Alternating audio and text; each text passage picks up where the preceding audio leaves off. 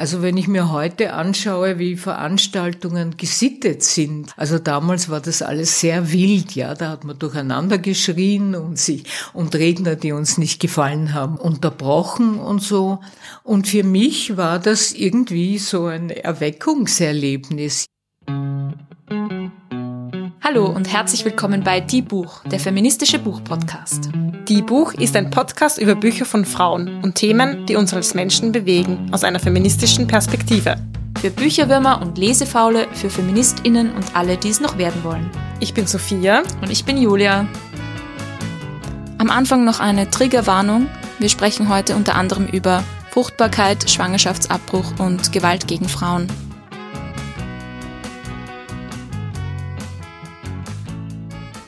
Ja, wie war das damals eigentlich bei der Frauenbewegung? Diese Frage würden wir oft gerne den Feministinnen stellen, die auch dabei waren, die zum Beispiel vor Jahrzehnten für das Recht auf Schwangerschaftsabbruch und so weiter gekämpft haben. Heute haben wir die Chance, diese Fragen zu stellen, denn bei uns sitzt eine Frau, die die frauenpolitischen Errungenschaften des 20. Jahrhunderts nicht nur miterlebt, sondern auch mitgestaltet hat. Erika Fischer ist bei uns zu Gast. Herzlich willkommen. Hallo. Ja, für alle, die dich nicht kennen, wollen wir dich jetzt kurz vorstellen. Du bist 1943 in England geboren, wohin deine Eltern geflüchtet sind vor den Nazis. Deine Mutter war polnische Jüdin, dein Vater Österreicher und nach dem Krieg seid ihr gemeinsam nach Österreich zurückgekehrt. Du hast unter anderem die Aktion unabhängiger Frauen, auch genannt Auf, mitgegründet, was den Beginn der Frauenbewegung in Österreich markiert hat. Und seither warst du unter anderem auch als Journalistin und Autorin tätig. Wir sprechen heute über dein autobiografisches Buch Spät lieben gelernt. Das ist 2023 im Berlin Verlag erschienen und darin geht es unter anderem um deinen Werdegang als Feministin, aber auch um dein Aufwachsen im englischen Exil, dein Jüdischsein und wie dich deine Familiengeschichte geprägt hat. Ja, schön, dass du den Weg heute zu uns gefunden hast nach Wien und in meine Wohnung. Es ist irgendwie sehr schön, dass du ja heute bei mir in der Wohnung im Wohnzimmer sitzt, ganz was Besonderes. ja, wie ist denn heute deine Beziehung zur Stadt Wien, wenn du jetzt auf Besuch bist? Ich bin schon sehr lange weg und zwar seit 1988. Ähm, und ich bin damals eigentlich so kurze Zeit nach äh, dieser Waldheim-Affäre, als äh, Waldheim kandidiert hat zum Bundespräsidenten und seine Nazi-Vergangenheit zum Vorschein kam und ja auch dann große Demonstrationen waren und die ÖVP Plakate, gelbe Plakate äh, in der Stadt äh, affichiert hat. Da stand jetzt erst recht drauf. Und das war wirklich sehr beklemmend, die Atmosphäre. Und äh, interessanterweise ist meine jüdische Mutter, die ist immer an einem Tag, ich glaube es war der Sonntag, zum Stephansplatz gegangen und hat mit diesen alten Nazis, die, die da auch demonstriert haben, diskutiert, während ich es nicht äh, über mich gebracht habe, das da mitzumachen. Also die Stimmung war nicht so gut und dann habe ich meinen damaligen Mann kennengelernt, habe mich ganz furchtbar verliebt und wir haben gemeinsam beschlossen, wir gehen jetzt weg. Er war Komponist und hatte also auch Schwierigkeiten als Linker in Österreich und wir sind äh, am 1. Jänner 1988 über die leergefickte Autobahn nach Köln gefahren innerhalb kürzester Zeit. Und dort habe ich äh, sechs Jahre mit ihm gelebt und dann haben wir uns scheiden lassen und dann bin ich nach Berlin gegangen und habe mich sofort in diese Stadt verliebt. Also ich, es ging mir psychisch gar nicht gut damals, aber Berlin war einfach, das, das war klar, das war einfach mein, mein Ort. Äh, und Wien, ja, die Frage war ja, wie mein Verhältnis zu Wien ist. Also es ist ein bisschen, äh, ein bisschen touristisch. Also ich finde die Stadt einfach wunderschön. Ja, dieses Mal ist ja das Wetter leider nicht so gut und ich gehe wahnsinnig gerne in die Kaffeehäuser.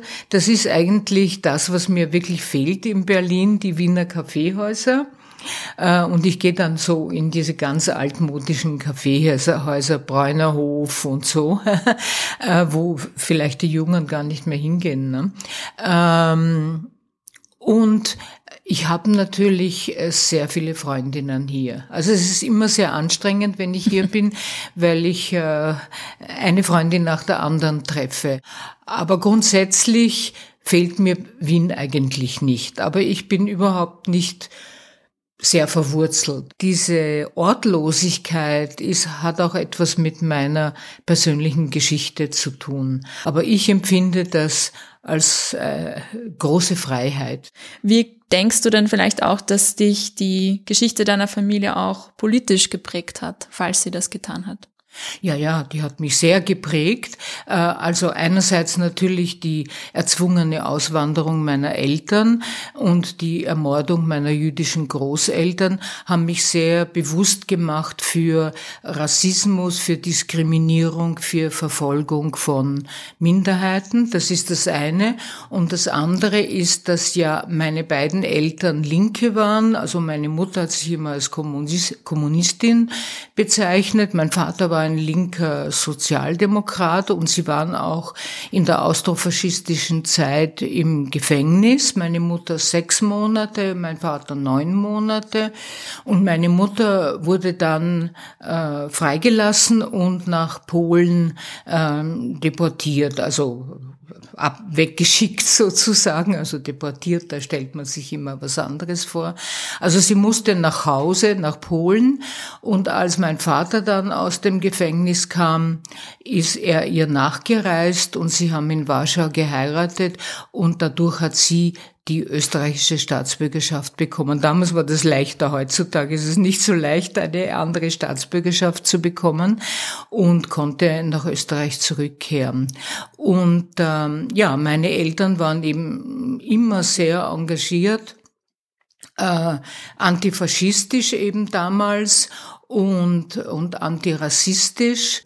Und meine Mutter war zusätzlich dazu auch Frauenrechtlerin sie hat sich in ihrem Leben nicht wirklich immer daran gehalten, weil es doch mein Vater in der Lage war, sie doch ziemlich zu unterdrücken. Aber ähm, sie war natürlich für die Liberalisierung der Abtreibung, hat auch selber Abtreibung ange mindestens eine, mehr weiß ich nicht, gehabt und fand das schon gut, was ich da so gemacht habe. Mhm. Du schreibst ja recht viel im Buch auch über deine Mutter und auch über die Beziehung zum Jüdischsein. Was du kurz auch angesprochen hast am Anfang, ist, dass deine Mutter auf den, zu den Demonstrationen zu den alten Nazis hingegangen ist und mit ihnen diskutiert hat. Warum hat sie denn das gemacht, denkst du? Das weiß ich nicht, aber das war halt dann doch ihr Engagement. Sie hat sich wahrscheinlich wirklich über diesen Waldheim furchtbar aufgeregt, ja, äh, verständlicherweise. Und äh, ja, es hat mich eigentlich auch gewundert, weil sie sonst eigentlich über ihr Jüdischsein und über den schrecklichen Tod ihrer Eltern nicht gesprochen hat. Ja, also ich habe in den 80er Jahren, gegen Ende der 80er Jahre, habe ich äh, begonnen, sie zu interviewen, weil das die Zeit war, wo ich mich über meinen eigenen, für meinen eigenen jüdischen Hintergrund interessiert habe. Und da habe ich dann ein paar Sachen erfahren äh, und zum Beispiel auch erfahren, überhaupt in welchem Konzentrationslager meine Großeltern ums Leben gekommen sind. Ich dachte immer Auschwitz, weil Auschwitz das kennt jeder. Und dabei war es aber Treblinka. Und ähm, meine Mutter hat mir damals so mit einer ganz dünnen Stimme gesagt, aber es war doch Treblinka. Und da habe ich richtig gespürt, wie, wie diese Erinnerung äh, an, an den Tod ihrer Eltern auf ihr lastet. Ja. Oft ist es oder ich habe es schon öfters so erlebt, dass das Sprechen dann oft eine Generation auslässt. Also du hast ja auch jetzt in deiner Biografie über das Jüdischsein deiner Mutter gesprochen, natürlich auch über dein eigenes, aber ich glaube oft diese Generation, die das so ganz direkt erlebt hat, der hat oft die Sprache gefehlt und es braucht dann oft so eine Zeit, diese Sprache wiederzufinden, glaube ich, in der nächsten Generation, die halt nicht mehr so ganz nahe ist. Das ist richtig. Ähm, die Tragödie meiner Mutter und auch ihrer ganzen polnisch-jüdischen Familie war ja auch, dass die sich ja ähm, sehr angepasst haben. Meine Großeltern waren bürgerliche Intellektuelle, ähm, die sich äußerlich überhaupt nicht unterschieden haben und vor allem auch nicht religiös waren. Und das Tragische an dieser Familie ist, dass die Großeltern dann umgebracht wurden, weil sie Juden waren und auch meine Mutter, die äh, sich immer als Kosmopolitin verstanden hat und eben wirklich mit dem Judentum, äh, sich fürs Judentum gar nicht interessiert hat, äh, das Land verlassen musste äh, als Jüdin. Und äh, dann kam sie ja zurück und ähm, hat sich aber auch ganz unwohl gefühlt unter den Österreichern, äh, weil sie natürlich in, in den meisten, die keine Kinder waren, also ehemalige Nazis äh, vermutet hat. Du formulierst es im Buch auch sehr prägnant, ähm, nämlich mit dem Satz, Hitler hat deine Mutter erst zur Jüdin gemacht. Und ich finde, das drückt sehr gut aus, was du jetzt auch erzählt hast. Ja, aber sie hat gleichzeitig eben schon als Teenager in Warschau Antisemitismus erlebt. Ja, sie durfte nicht Mitglied der Pfadfinder werden. Und meine Mutter war so eine Sportliche, die gern auf Bäume geklettert ist und auf Berge äh, geklettert ist. Und sie durfte eben als Jüdin nicht Mitglied von diesem christlichen Pfadfinderverein werden. Mhm. Du hast ja sehr viele politische und gesellschaftliche Veränderungen miterlebt, die Nachkriegszeit natürlich, aber auch die Umbrüche in den 60er und 70er Jahren, wo sehr viel für Frauenrechte erkämpft worden ist. Und darüber wollen wir natürlich auch heute sprechen, nachdem wir ein feministischer Buchpodcast sind. Und du schreibst in dieser Zeit, dass es einen großen Unterschied gab zwischen auch dem davor und danach, was die geschlechterpolitischen Zustände betrifft. Kannst du uns ein bisschen erzählen, wie diese Zeit für dich begonnen hat und wie du das miterlebt hast und auch was dich konkret in deiner Biografie politisiert hat, weil das ist etwas, was mich natürlich interessiert. Wie kommen manche dazu zum Feminismus oder zu feministischen Engagement und manche nicht? Also gibt es da einen Moment in deiner Geschichte, wo du sagst, das hat dich speziell für frauenpolitische Anliegen politisiert? Naja, einerseits ist es eben der sehr politisierte familiäre Hintergrund und eben auch meine Mutter, die Frauenrechtlerin war, die mir schon sehr früh vermittelt hat, heirate nicht und bekomme keine Kinder. Also geheiratet habe ich am Ende zweimal, aber Kinder bekommen habe ich keine. Und ich habe auch miterlebt, wie äh, die Kinder, denen sie ja nicht allzu viel Wärme entgegengebracht hat, insbesondere gegen zu mir, ähm, wie die Kinder ihre eigene Freiheit beschnitten haben. Also sie hat schon ähm, war eine frustrierte Hausfrau und Mutter und das hat sie mir ständig vorgelebt, ja. Also sie hat da gekocht, der Vater hat gearbeitet, sie war zu Hause und hat gekocht und bei jedem Essen, das sie uns vorgesetzt hat, hat sie vorausgeschickt, ich bin eine schlechte Hausfrau, ja. Also ich habe das gesehen, dass ich, das war für mich klar, so will ich nicht werden. Ja, also sozusagen, das ist, hat in mir schon geschwelt, nicht? Und dann sind eben in den USA, in Frankreich, in Deutschland äh, die Frauenbewegungen entstanden und bei uns war noch nicht so viel los.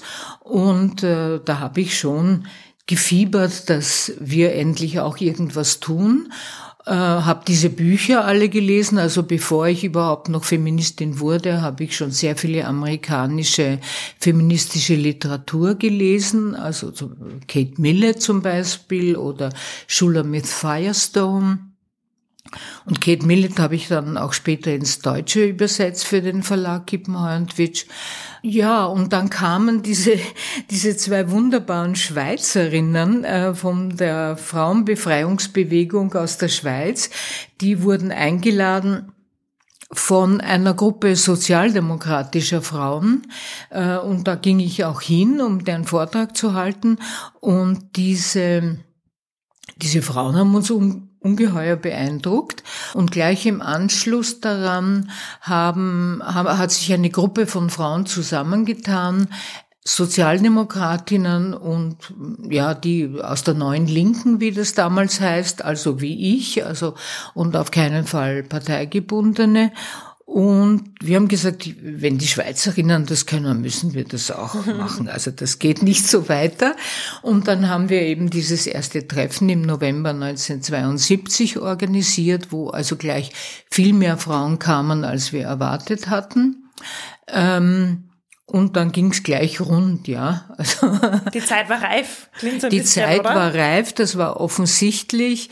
Also wenn ich mir heute anschaue, wie Veranstaltungen gesittet sind, ja, und die Leute sich, die Leute aufzeigen und, und, oder überhaupt geschriebene Fragen einreichen und so. Also damals war das alles sehr wild, ja. Da hat man durcheinander geschrien und sich, und Redner, die uns nicht gefallen haben und, und Rednerinnen, also Redner waren das dann meistens meistens ähm, unterbrochen und so.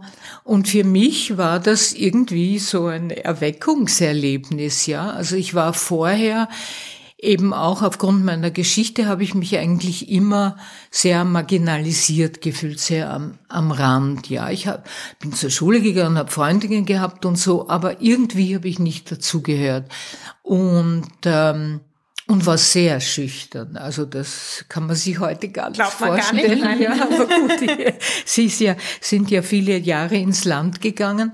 Äh, ich war extrem schüchtern und, und verschreckt und eben immer, ich hatte immer dieses Gefühl von Unzugehörigkeit, ja, in Österreich.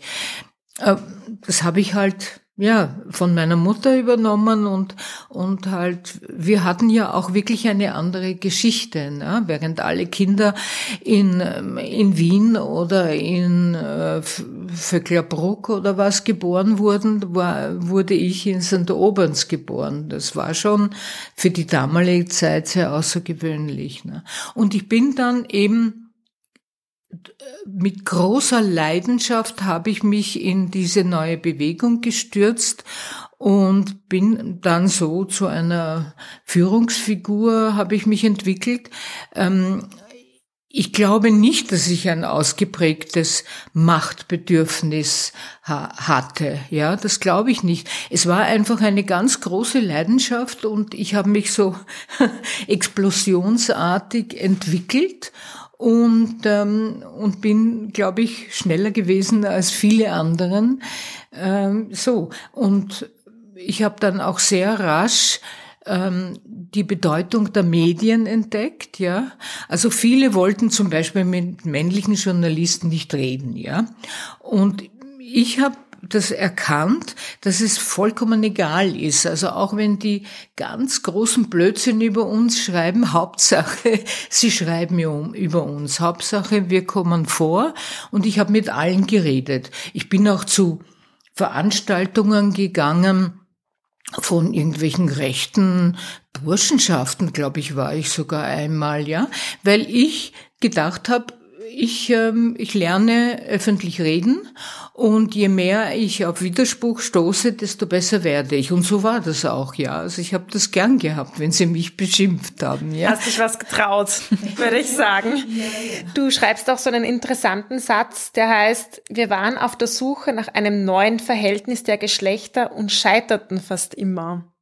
Was meinst du damit? Ja, also im Zuge, im Zuge dieser, dieses neuen Engagements haben sich meine meine sowieso schon schlechten Beziehungen zu Männern noch mehr verschlechtert. Ähm, viele, also meine, ich kam ja aus der Linken, nicht wirklich organisiert, aber, aber ich habe mich der Linken zugehörig gefühlt und die haben, und mir, es war mir wichtig, dass die akzeptieren, was wir da machen und dass die begreifen, dass es ein wichtiger Beitrag zur Befreiung der Menschen ist und zu einer Veränderung der, der, der Geschichte. Und die, das, die haben das nicht verstanden. Die fanden, äh, die fanden die Männer das, jetzt. Die Männer, ja, ja die mhm. linken Männer.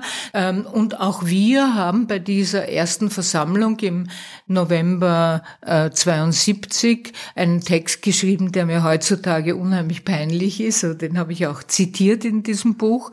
Ähm, wo wir diese, diese linke Sprache verwenden und eben auch, auch sagen, also es geht um die Befreiung der Gesellschaft, aber ähm, die Befassung mit der Frauenfrage ist sozusagen eine vorübergehende Phase, äh, um die Frauen irgendwie geistig und politisch auf den Stand der Männer zu bringen. Und dann werden wir gemeinsam mhm. kämpfen, ja. Also, Und mittlerweile hat sich ja herausgestellt, dass die Frauenbewegung also unglaublich viel wirkungsmächtiger war, als äh, was die ganzen linken ähm, Maoisten, Trotzkisten und was immer äh, gemacht und gedacht haben. Ne? Ich weiß nicht, ob du das, dich an das Zitat erinnerst, Julia, aber ich habe letztens in einem anderen Podcast von Beatrice Frasel gehört, die mit Gertrud Klemm gesprochen hat. Ich wusste es, dass du dieses Zitat ja. anbringst, weil das habe ich mir aufgeschrieben, weil ich es ja. auch so großartig fand. Und sie hat, also jetzt bin ich gespannt, ob wir über dasselbe nachdenken. Wahrscheinlich. Wir können oft Gedanken lesen, ja. wir beide. So lange gut kennen wir uns schon. Aber sie hat zitiert, ähm, so in der Art, sie war einmal mit einem Linken zusammen und dann war sie mit einem Rechten zusammen und beide haben den Müll nicht hinuntergebracht. So dieses von wegen, man kann irgendwo sitzen am Abend bei einer Diskussion und sich in hohen Worten über Theorien austauschen, aber am Ende des Tages, wenn es nicht in der eigenen Lebensrealität, in dem eigenen Alltag und dem Müll runtertragen ankommt, dann fragt man sich, wo, ähm, wie wirkmächtig sind diese Theorien? Ja. Also das ist ein wunderbares Zitat. Ja, ich wollte ja eigentlich, äh, habe den Faden dann verloren, über meine Beziehung zu, zu den Männern sprechen. Also mhm. die waren vorher schon schlecht, äh, weil ich eben so, so eingeschüchtert war und auch immer auch das Gefühl hatte, ich bin als Frau und vielleicht war im Hinterkopf war auch Jüdin, aber das habe ich damals nicht so gedacht. Ich bin als Frau minderwertig, ja. Und diese Männer, die eben das höherwertige Geschlecht äh, darstellen, können mich ja gar nicht lieben, weil ich äh, nicht gleichberechtigt bin, ja. Ähm, und äh, aber als und als Feministin dann haben sie, haben sie sich noch mehr verschlechtert, weil ich Forderungen an die Männer gestellt habe, die die nicht erfüllen wollten und zum Teil aber auch nicht erfüllen konnten. Also ich hatte eben durch diesen Mangel an Liebe in meiner Kindheit und Jugend ein unglaubliches Bedürfnis nach Liebe. Und ich habe von ihnen erwartet, dass wir miteinander verschmelzen und dass sie alles übernehmen, was ich so denke, ähm, was ich für richtig fand und revolutionär fand. Und das wollten die nicht, beziehungsweise konnten sie auch nicht, weil einfach Männer eine andere Sozialisation haben und ähm, irgendwie auch körperlich anders sind. Ne? Also mittlerweile denke ich mir auch, dass der körperliche Unterschied vielleicht auch was ausmacht, nicht? Und ähm, also und heute als Alte bin ich so weit, dass ich an der Seite eines Mannes leben kann, der anders denkt als ich und eine andere Geschichte hat, aber den Müll runtertritt. ich habe das Zitat jetzt nochmal nachgeschaut und natürlich war es dasselbe, das äh, ja, ich mir auch aufgeschrieben habe.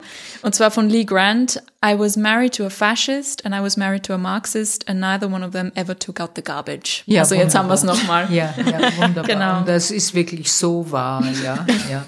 Also ähm, es war, wurde ja auch schon relativ bald die Kinderfrage angesprochen und ähm, ja, das ist ja bis heute nicht gelöst, ne? dass sich äh, die Männer eben zu 50 Prozent um ihre Kinder kümmern sollten.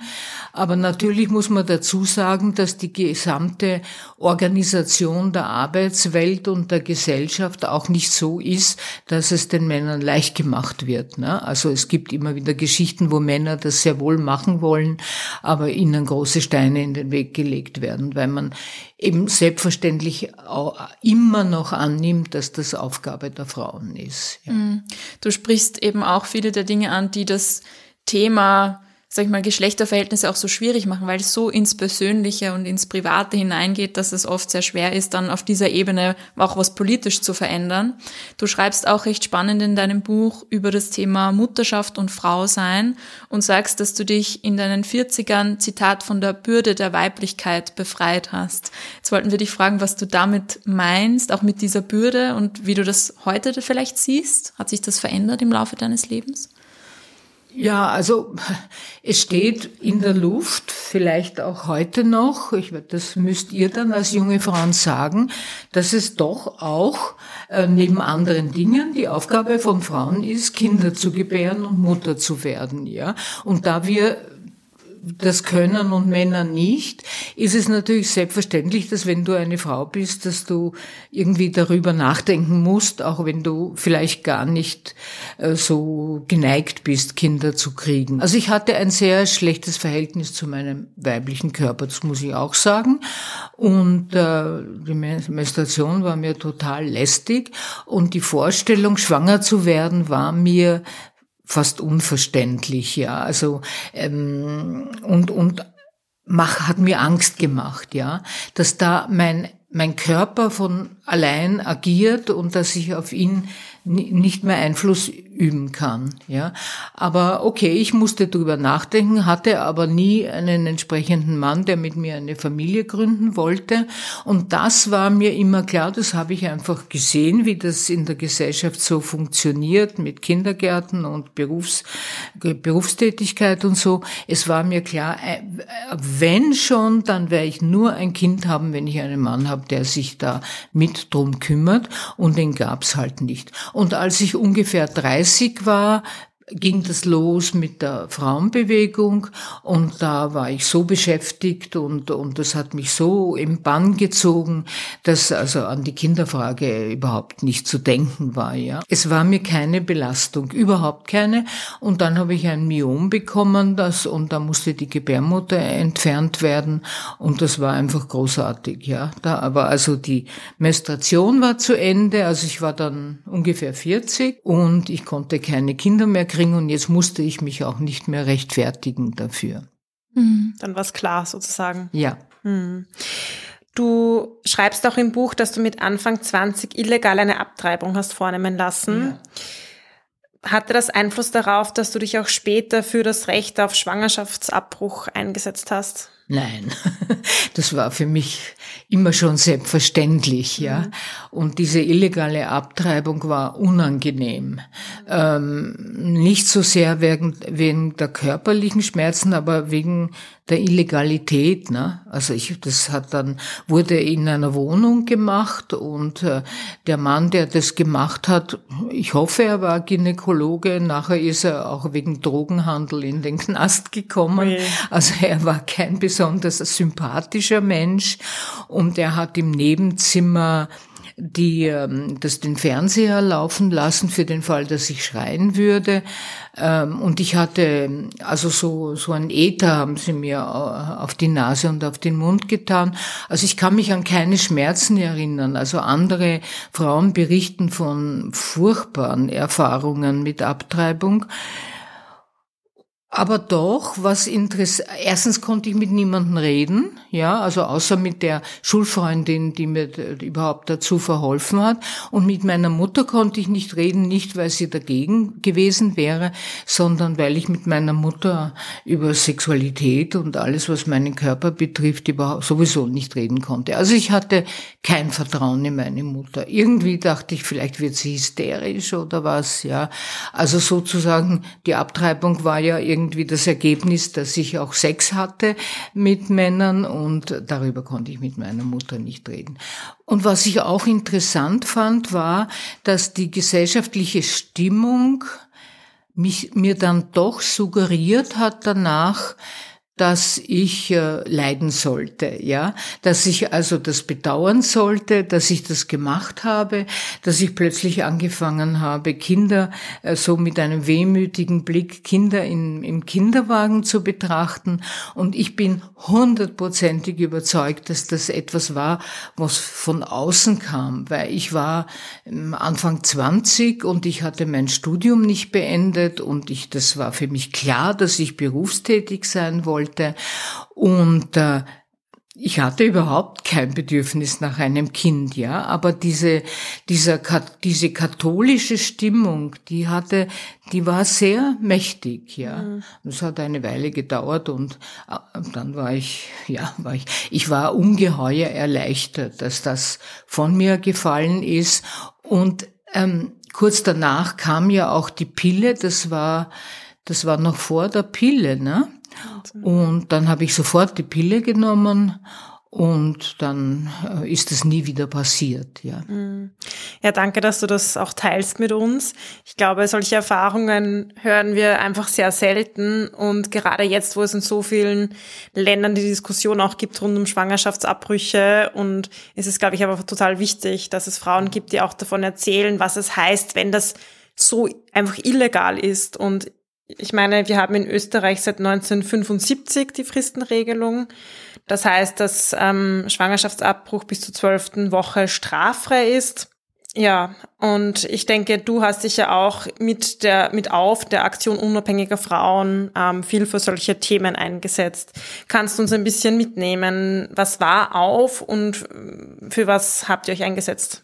Also zur Abtreibung wollte ich noch sagen, die, äh, die Liberalisierung des Abtreibungsparagraphen wurde natürlich nicht von uns, sondern von den sozialdemokratischen Frauen erkämpft, schon in den 20er Jahren. Und wir haben uns dann äh, kurz noch eben äh, draufgesetzt und haben, haben die sozialdemokratischen Frauen unterstützt in ihrem Kampf. 75 wurde es ja dann legalisiert und ähm, haben dann so Aktionen gemacht zur Unterstützung und zur, zum Öffentlichmachen dieser Kampagne. Und ähm, wir haben zum Beispiel Frauen geholfen, nach Jugoslawien zu, zu reisen, ja. Die kamen zu uns und wir haben ihnen eine Adresse gegeben. Das war irgendwie in der Nähe der Grenze. Ich glaube, Radkersburg ist die Grenze, wenn mich nicht alles täuscht. Und äh, die, da gab es eine Klinik, die also ganz nah an der Grenze war. Und da sind die Frauen dann hin und haben dort die Abtreibung gemacht. Und ich vermute, dass das dort angenehmer war als bei diesem komischen Drogenhändler, ja. Also die Abtreibung war sicher so ein Einstieg, aber wir haben in Windeseile kamen sämtliche genderpolitischen Fragen auf uns zugestürmt, nicht? Also die Gewalt war sehr bald ein Thema. Also ich bin 1975 äh, für drei Monate nach Paris gegangen, um mein Französisch aufzubessern und geriet dann sofort in ziemlich schnell in eine internationale Gruppe, die ein Tribunal zur Gewalt gegen Frauen vorbereitet hat. Da war also sehr aktiv eine Amerikanerin, da war eine Mexikanerin dabei, eine, eine Holländerin und eben ich. Also es war richtig international. Dieses Tribunal fand in Brüssel statt, 1976, sollte auch von Simone de Beauvoir eröffnet äh, werden, äh, aber die ist erkrankt. Und in diesem Zusammenhang hatte ich also die große Freude und Ehre, in der Wohnung von Simone de Beauvoir mit zwei meiner Kolleginnen äh, zu sitzen und mit ihr über dieses Tribunal zu sprechen. Also sie war irgendwie eine sehr einschüchternde Person. Das kann also, ich mir vorstellen. Ich, glaube, ich werde auch ich sehr möchte nicht so sein sein, ja. Ähm, und dieses Tribunal war eine großartige Sache, eine Riesen, ich weiß nicht, wisst ihr davon? Nein. Du hast es schon auch beschrieben. Ich habe geschrieben, ja. ja davon, ist, da, dadurch wusste ich jetzt ja, davon, aber davor nicht. Nein, also es waren war da bewusst. hunderte Frauen, ich weiß nicht genau, wie, wie die Zahl war, äh, und Frauen wirklich aus aller Welt, die, und wie es finanziert wurde, habe ich auch keine Ahnung, ähm, Frauen aus aller Welt, die kamen und ihre Gewalterfahrungen erzählt haben, zum Teil zum allerersten Mal. Und das war, es war wirklich sehr ergreifend. Und das fand auch statt unter großer Medienteilnahme. Ähm, also da haben sämtliche Fernsehstationen haben da darüber berichtet. Und ich wurde damals von der ARD als einzige deutschsprachige interviewt und äh, das war eigentlich der Beginn meiner Karriere als Buchautorin, weil eine äh, Lektorin vom Verlag Kipmer und Witsch hat mich da gesehen und hat mich sofort angerufen und mich gefragt, ob ich ein Buch über Gewalt gegen Frauen schreiben wollte. Und das Buch ist äh, ziemlich schlecht geworden, also vom heutigen Standpunkt her. Wir haben es dann zu dritt geschrieben, also es war kein gutes Buch, aber ich wurde dann in den Club 2 eingeladen und es hat doch eine große Aufmerksamkeit bewirkt, weil eben man vorher das nicht gewusst hat, ja. Also man, die haben uns einfach nicht geglaubt, dass es äh, Gewalt gegen Frauen gibt, ja. Ähm, und diese Medienöffentlichkeit und, äh, und dann auch die Gründung der Frauenhäuser hat sehr geholfen, äh, ähm, die, die Existenz von Gewalt äh, in Österreich, aber auch in der Welt ins allgemeine Bewusstsein zu bringen, ja. Und man kann sagen, heute ist es bekannt, niemand leugnet das mehr. Aber die Tragödie ist, dass es zwar bekannt ist, aber die Gewalt äh, nicht aufgehört hat. Also ja. Weder in Österreich noch, äh, noch ganz schlimm in, in anderen Ländern wie Mexiko und, und im, im Zuge von Kriegen wird also massiv äh, vergewaltigt und Mittlerweile ist Vergewaltigung auch zu einem Kriegsverbrechen erklärt worden von der UNO und das ändert aber nichts daran, dass die Frauen weiter vergewaltigt werden. Mhm. Ja, ich finde auch, dass es zwar einerseits schon bekannt ist jetzt und auch in den Medien regelmäßig darüber berichtet wird und auch auf eine gewisse Art berichtet wird, eben dass man das klar als Gewalt, zum Beispiel jetzt häusliche Gewalt einordnet. Aber trotzdem passiert es dann, dass Frauenhäuser immer weniger Geld haben, dass die Frauenhäuser überfüllt sind, ja, also irgendwie habe ich das Gefühl, okay, wir reden recht eloquent schon drüber, aber die Situation ist trotzdem noch immer recht schlimm. Wie siehst du das? Vielleicht auch Deutschland, Österreich. Ähm, wie ist die Situation von Frauen in diesem Bereich heute? Also ich glaube, dass nach wie vor, äh, wir leben in einer patriarchalen Welt. Da kann ich ja wirklich global werden. Und äh, dass die Misogynie, also die Frauenfeindlichkeit, äh, überall existiert, ja. Also auch wenn es eine Bundeskanzlerin gab, so viele Jahre in Deutschland, aber letztlich äh, wird das Weibliche minder bewertet. Ne? Und gerade in Zeiten wie jetzt, wo wir also so unmittelbar mit einem Krieg konfrontiert sind, das ist ja eine extrem männliche Angelegenheit. Ja, es gibt zwar Frauen, die da mitkämpfen, aber trotzdem äh, und und überhaupt Probleme auf diese Weise lösen zu wollen, so gewaltsam lösen zu wollen, ist äh, ja, ist schon eine männliche Strategie. Ich wollte noch zu den Themen, die uns damals äh, beschäftigt haben, was sagen. Also Abtreibung, Gewalt war ganz wichtig. Das mussten wir auch erst erkennen. Also ich kann mich erinnern, dass ich in einem Arbeitskreis war, der hieß eigentlich Marxismus und Frauen oder Marxismus und Feminismus, ja. Aber wir haben dann angefangen, über unsere Gewalterfahrungen zu sprechen. Und dann ist es bei mir plötzlich herausgebrochen, dass ich auch vergewaltigt wurde, ja, und mich überhaupt nicht mehr erinnern konnte. Das war etwas, was ich vollkommen verdrängt hatte, ja. Und ich denke, so ging es vielen Frauen nicht. Und das wurde dann zu einem ganz wichtigen Thema und hört nicht auf, ein Thema zu sein. Und wir haben einfach schrittweise gelernt, einander wertzuschätzen. Ja, Frauen waren äh, davor wirklich total isoliert und haben in ständiger Konkurrenz um irgendeinen Mann gelebt. Ja, ähm, und das war ein, denke ich, kulturell ein ganz wesentlicher Prozess. Wenn ich mich erinnere, wenn wir nach unserem Plenum in ein Gasthaus gegangen sind, ja, zehn Frauen, ja, und da saßen die Männer beim mit ihrem Bierkrügel und dann haben die alle so geglotzt und was, nur Frauen, ja, mhm. nur Frauen. Das war einfach so selten. Und wenn ich heute in ein Kaffeehaus oder in eine Kneipe gehe, dann sehe ich, dann sind da auch in Restaurants, da, da sehe ich viel mehr Frauen als Männer und Frauen kommunizieren viel mehr. Ähm, und vor allem für ältere Frauen ist diese Freundschaft unter Frauen etwas ganz, ganz Wesentliches, mhm. ja. Wenn du das so erzählst, von diesen Errungenschaften oder auch Punkten und Themen, mit denen ihr euch da so beschäftigt habt, dann habe ich, glaube ich, auch manchmal so ein, also mich fasziniert das total, so diese Zeit, wo, wo ich habe das Gefühl, da wurde so viel Grundlegendes erkämpft, so viel Meilensteine, auf denen wir heute uns manchmal vielleicht ein bisschen ausruhen sogar. Natürlich ist mir klar, es gab jetzt nicht den Feminismus damals, die 70er und 80er und den Feminismus heute, aber manchmal blicke ich eben schon auch ein bisschen zurück und denke mir, boah, so eine tolle Zeit und so viel Aufbruchstimmung und so und wie stehen wir heute da? Wie, wie geht's denn dir da? Wie schaust du vielleicht mit deinem Blick jetzt auf den, den Feminismus unter Anführungszeichen oder die Feminismen heute? Wo siehst du da vielleicht schon auch Gemeinsamkeiten, aber auch Unterschiede? Also erstens höre ich das gern, weil mir schon der Kontakt zu den jungen Frauen fehlt, ja. Also ich habe nicht das Gefühl, dass sie sich grundsätzlich wirklich interessieren für meine Lebenserfahrung. Also ich hatte gestern eine, eine Lesung, die war also irgendwie jämmerlich. Da kamen also zehn Frauen und von denen waren zwei Freundinnen von mir.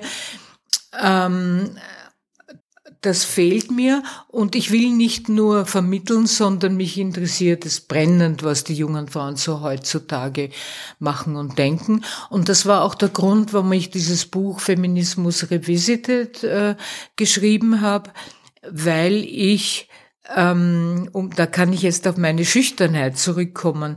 Also mich nicht in der Lage fühle, jetzt junge Feministinnen anzusprechen und zu sagen, ja, erzählt mir mal, ja. Also ich musste ein Buchprojekt haben, um mich diesen Frauen zu nähern, um äh, zu lernen über das, was junge Frauen denken.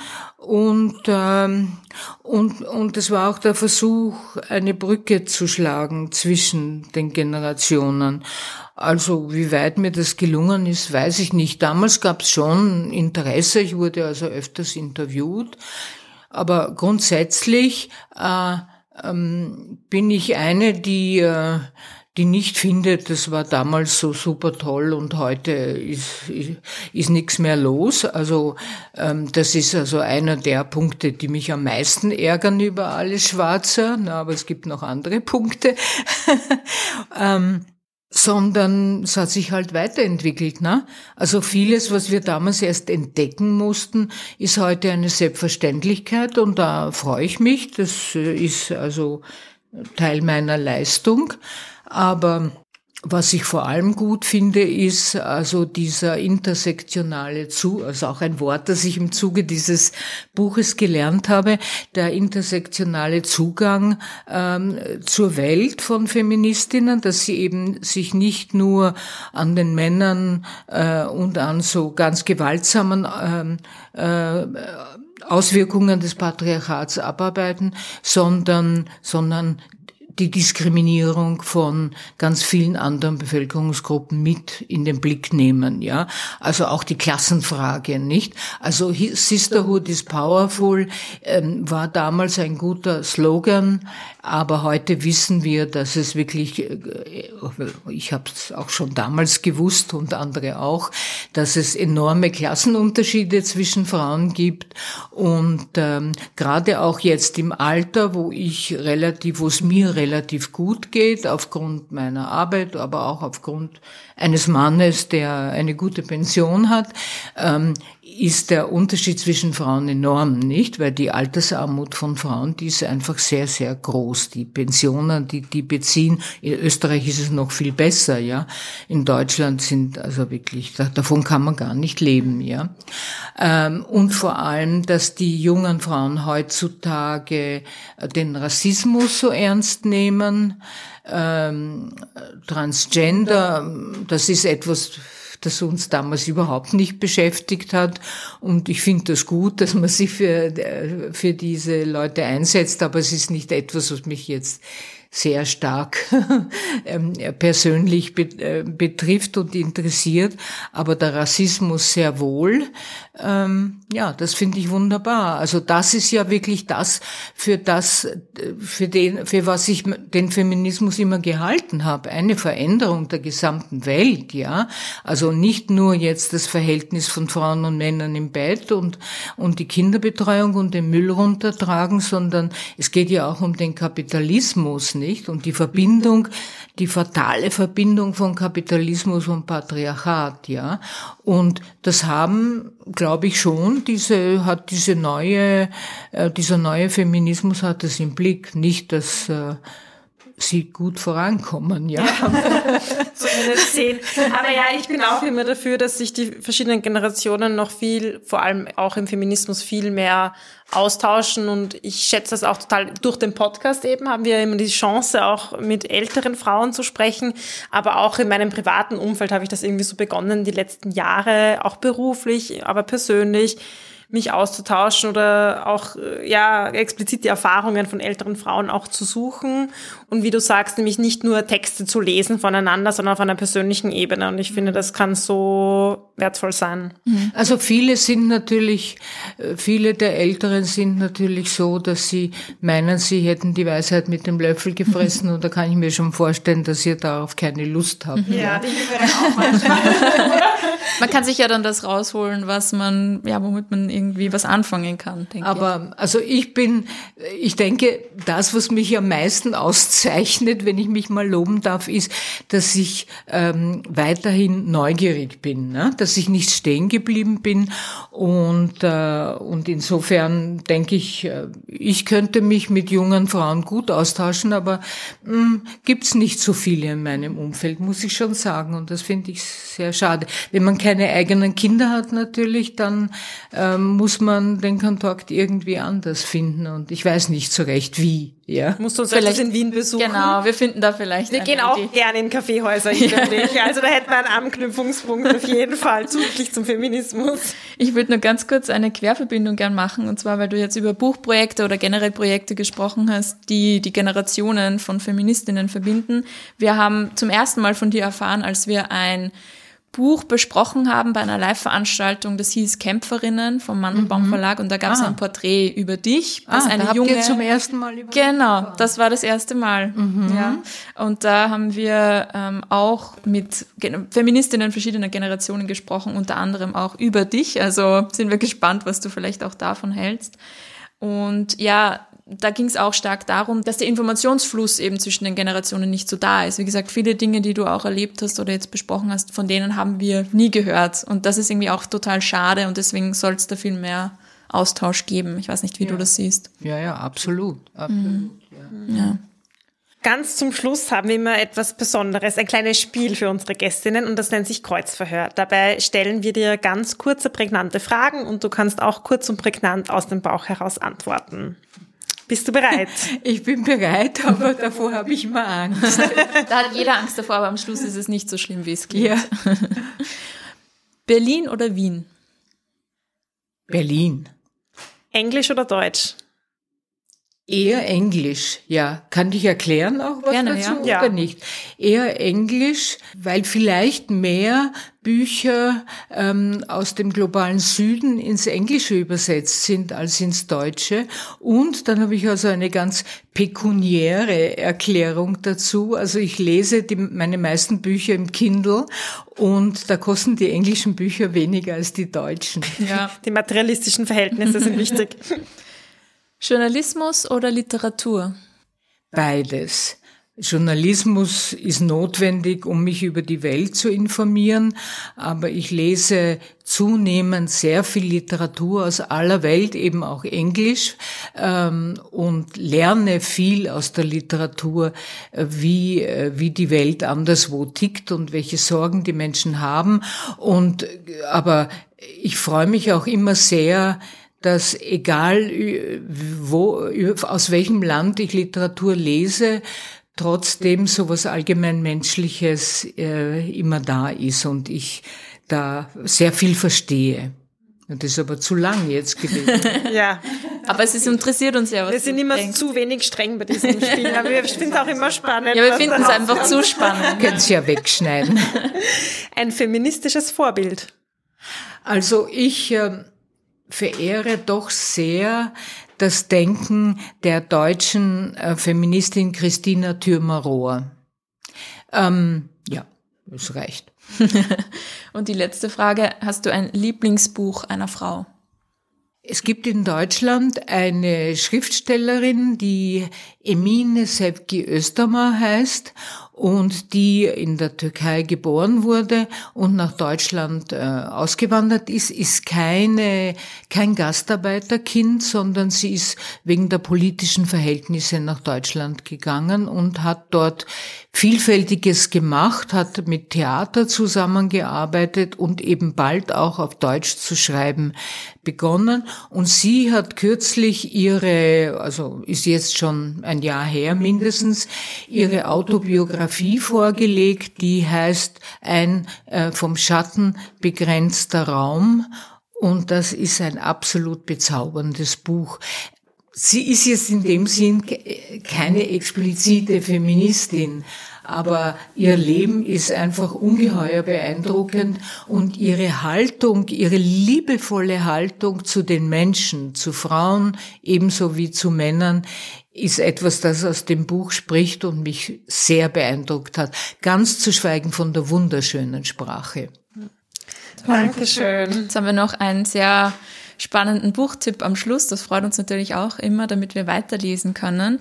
Vielen, vielen Dank, Erika Fischer, fürs Kommen und für das großzügige Beantworten unserer Fragen und für das Teilen deiner Erfahrungen. Das ist für uns auch was sehr Besonderes. Ja, danke ich bedanke für die mich auch. Es ist mir eine große Freude mit so reizenden jungen Frauen. da freuen wir uns natürlich auch. Ja. Schöne Zeit noch in Wien und danke fürs Kommen. Dankeschön. Das war Die Buch, der feministische Buchpodcast. Ihr könnt unsere neuen Folgen jede zweite Woche auf unserer Website www.diebuch.at finden oder in eurer Podcast-App. Folgt uns außerdem gerne auf Instagram, Facebook und Twitter. Wir freuen uns immer über euer Feedback sowie angeregte Diskussionen. Schreibt uns dafür einfach eine E-Mail an plaudern.diebuch.at oder kontaktiert uns via Social Media. Ein großer Dank gilt zum Schluss noch der Zirkusband, die uns ihre tolle Musik zur Verfügung stellt.